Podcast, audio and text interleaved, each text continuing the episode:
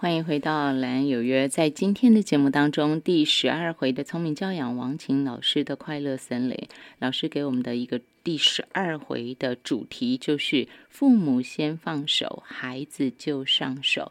为了方便大家。在听老师，就等于好像在听节目，对不对？这是最轻松。可是因为很轻松，又是广播，有时候你会觉得说，好像老师今天讲的主题重点很多，你不好掌握，所以老师要把它浓缩哦。我们一集会有一个最主要的学习主题。那第十二回就是父母先放手，孩子就上手。然后我们在这一集的主题下头，老师会有很精准的两个原则，或者未来哈两个方法。两个原则，两个心法，两个技巧，通通有可能，或者是两个小主题，老师就会很明确把它列出来。也希望说，爸爸妈妈在听的时候，你一听，就算只是单纯用听的，你也能够清楚明白，快速的、快速的截取老师这一节或者是这一小段的重点。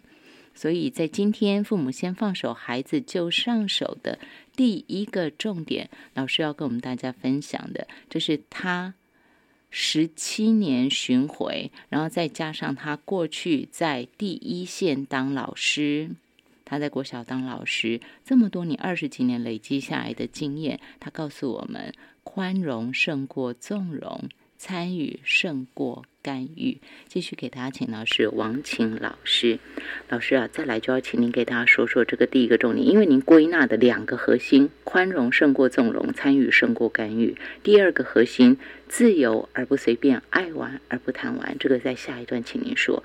您在一个什么样的？就是说这二十几年，你怎么会在谈到父母先放手，孩子就上手的时候，你抓出来的两大重点是这个？这么多年来啊，很多父母就是听完演讲也会写问卷给我，然后我一定都会说：拜托你们一定要写下来，让我知道说是讲你们想听的，而不是讲我要讲的。对对，对我一直希望能够是针对大家的一些心中里面最想处理的问题。然后后来我就发现啊，父母的一些心态，尤其这样的孩子是我们手中宝。嗯哼，那每个孩子呢？都是大家心里面最重要的那个宝贝人物。嗯哼。那有些父母呢，我就看到从直升机父母开始蜕变。嗯。直升直升机父母其实很早之前的一个呃对父母的一个就是比喻。嗯哼。它指什么呢？就是这些爸妈头上就像有直升机的螺旋桨，盘旋在孩子周围附近哦。然后只要孩子一遇到问题。困难挫折，我立刻出动。对他马上就出动，而且降落在他旁边，所以直接的干涉和处理。那时候呢，哪里有难嘛，就哪里空降。对，好，那你根本没有办法，就是让孩子学会怎么去面对，或者去处理问题。嗯嗯。所以孩子一遇到状况，他第一个就是想到，哦，我后面有靠山。嗯嗯。对，那再来呢，从直升机父母呢又。演化成什么呢？叫魔鬼战父母。嗯哼，魔鬼战就是这样的父母哈，他们紧紧黏住孩子。我还不用空降哈，我根本就如影随形，这样是吗？所以你非常难排除他们的这种呃，就是大人啊，对这过度参与了吧哈？然后他已经不是干预，他是参与了。对，安排控制啊，然后真的是。很多小朋友也常跟我说，我快受不了了。我觉得我爸爸妈妈管我很多，什么事都要照他们的意思做，我已经完全没有自我。嗯嗯，对我我没有啊，我没有目标啊，我的目标就是我爸妈的期待。好，那这个魔鬼毡父母呢，我就有听过很夸张的例子，就是一位大学生，他上大学哦，大学，结果呢，每天这个妈妈还是去学校叫儿子起床。因为他很怕他迟到，所以这个猫猫就是一个叫做随时待命的很大的行动闹钟啊！天哪！对，所以你看这样的孩子变成什么？茶来伸手，对，饭来张口。那这种习惯慢慢不知不觉中，其实他失去该有的生活自理能力。嗯。然后因为我们的不愿放手嘛，造成孩子无法独立。我还有听过上一次我在网络上看到的，就是对一群年轻人做访问街头的，他就说你看过的公主病啊、王子病啊，就是我们现在很多这样的小孩，对啃老族啊，或者什么眼高手低族啊，这些全部都是在讲就是受挫力、抗压性很低，甚至没有办法生活自理的。他说他有一个同学不知道苹果是红色的。嗯因为妈妈永远都削好哦，皮都削掉了，不知道是红的啊。然后呢，一个同学更夸张，说我一个同学更夸张，他不知道葡萄有籽啊，所以他妈妈连那个里面的籽都把它弄掉了。我还以为他都买无籽葡萄，天哪！因为他我们不是有一那个就是那个很快的那个顺口溜嘛？对对，不是葡萄倒吐葡萄的那个，对对对对对。葡萄有籽吗？有啊，有籽啊，有分无籽跟有籽。没有啊，葡萄没有籽啊，到屁籽的程度哦。对，这个真的是太夸张了。真的，真的，真的夸张。那这个魔鬼张父母呢？后来又进阶到哪里呢？这是最新名词哦，叫做割草机父母。这又是什么了？这又是什么哈？割草机父母就是说，这样子的一个，就是所谓父母，他们像割草机。嗯。他呢，永远走在孩子的前面。哦，魔鬼毡，我是跟着处理而已，对不对？所以我割草机我要在前面，他在前面，我全部都铲除。错，答对了。他就是呢，永远在他前面铲除所有的一切障碍。除哦，你只要一点点的小石头、小糟蹋都不可以。我们都求好心切嘛，要铺好一条平坦道道。可是这样做怎么可能呢？因为我们不可能保护小孩一辈子。对对，我们保护得了一时，却保护不了一世。所以你根本没有让孩子有机会去挑战困难。那现在很多父母如果舍不得让孩子吃苦，我觉得这个未来的世界会让他吃更多生活的苦。我们就看到父母做越多，孩子就学越少。那这些父母的插手啊，剥夺孩子很。多进步的空间，然后你的干预呢，可能会阻碍孩子成长的能力。我我是觉得，就像我嗯刚刚有讲到一个原则嘛，对，你要能够参与他，却不干涉他或是干预，对，那你能够是真的去嗯所谓的这个叫做拿捏跷跷板，嗯，我都说拿捏跷跷板很难，对，因为你要你要知道你要先放下那种。当父母的焦虑跟执着，然后叮咛自己哦，都不要对孩子做多余的安排。不行不行，我怕我孩子输在起跑点。我一定这一次的暑假呢，要帮他安排什么某某夏令营，然后去哪里学才艺班。好，然后提醒自己不要对孩子做太多刻意的干涉。这个太难了。老师，我分两个问题，请问你好。譬如说，现在你已经在教我们心法，我是参与。不是干预，对不对？好，我是宽容，我不是纵容。你已经在告诉我们这个中间就是跷跷板了嘛？所以，我想先请问你，我们先确定哈，我的宽容胜过纵容，我的参与胜过干预，这个东西几岁我就必须爸妈要开始做这个功课。哦，我觉得其实大概从小 baby 就要开始。小 baby，小 baby，我们是照顾他，是。可是你会注意到小 baby 他也有他自己的个性，对。他有自己想要完成的事情，像 baby 在学爬，嗯哼，或是学坐、学翻身，他有些父哦不不不不不能给他这样弄，哦，这个一定要抱着，这个抱着好才会安全。其实你知道那个父母的情绪，他就会感染到孩子。哦，所以孩子就会怕，对不对？嗯，因为爸妈每次在旁边都很怕，所以也会，我们可能以为孩子小不知道，但其实他可能就已经记在脑子里了，就养成他的会怕、会怕、会怕，不能试。不敢试，所以好，我回来就是父母先放手，孩子就上手，直接就是从 baby。你要告诉我们今天的这个课程内容、主题内容，就是小 baby 开始就要这样子，我们就要爸妈就要开始学。好，再来就是老师，您刚刚说到，我要麻烦您举个例子，不管是直升机父母、魔鬼毡父母、割草机父母，您举一个例子哈，告诉我们大家，如果是参与。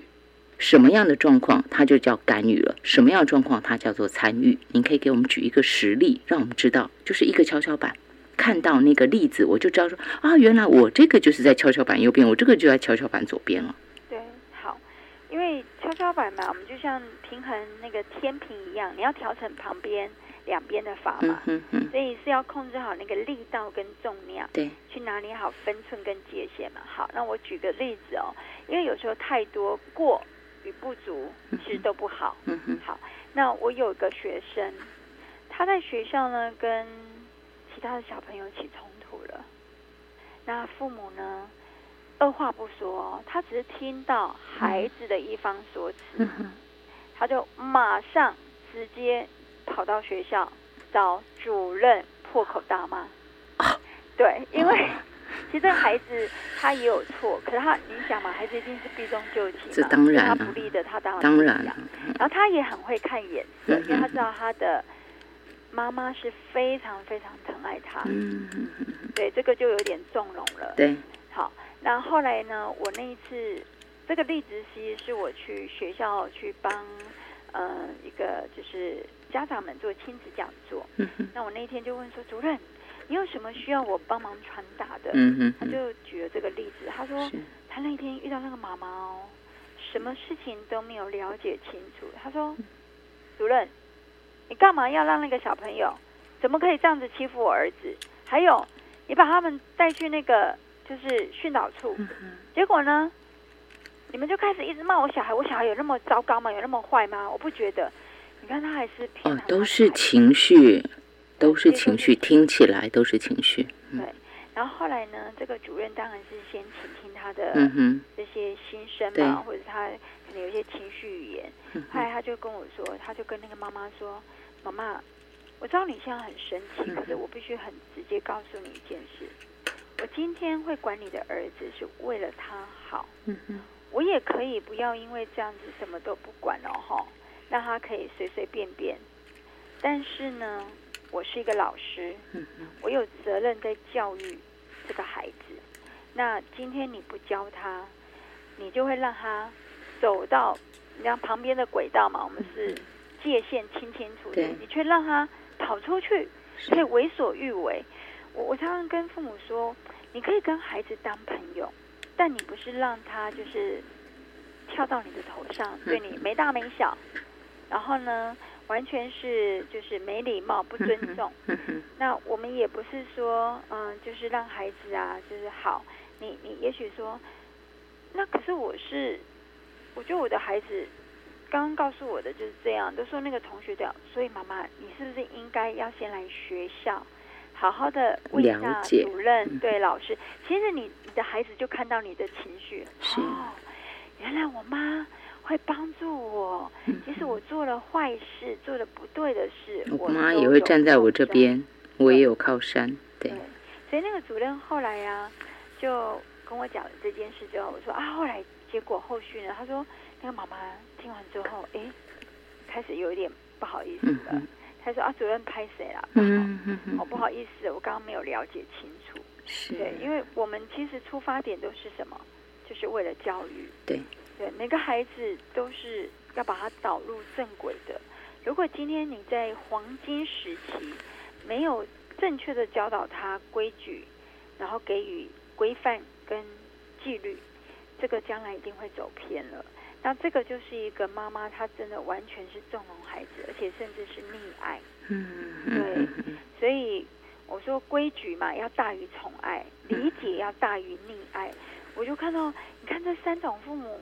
都是太保护孩子过度啊！每个孩子好像都是温室的花朵，那小孩子自理能力都不见了，那那这样子他以后生活是怎么样跟人家有竞争力、生存力？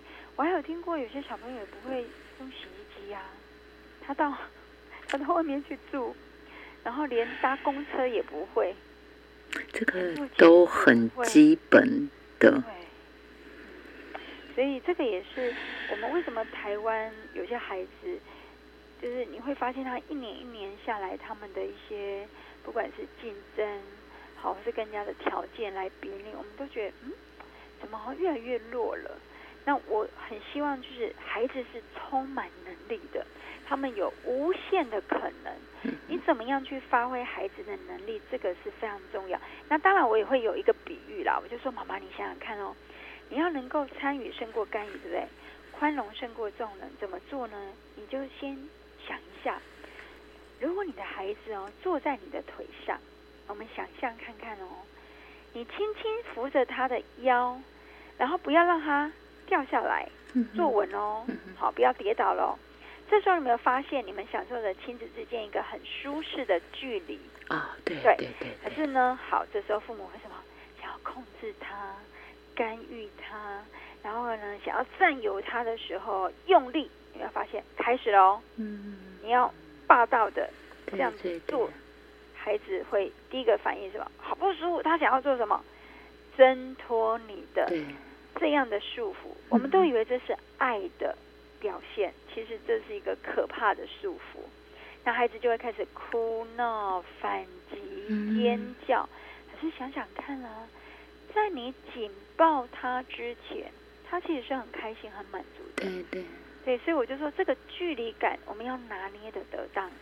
那父母就要体会哦，当你很适当的松手，孩子就觉得哇，我好轻松，很释然。当你适当的去收手了。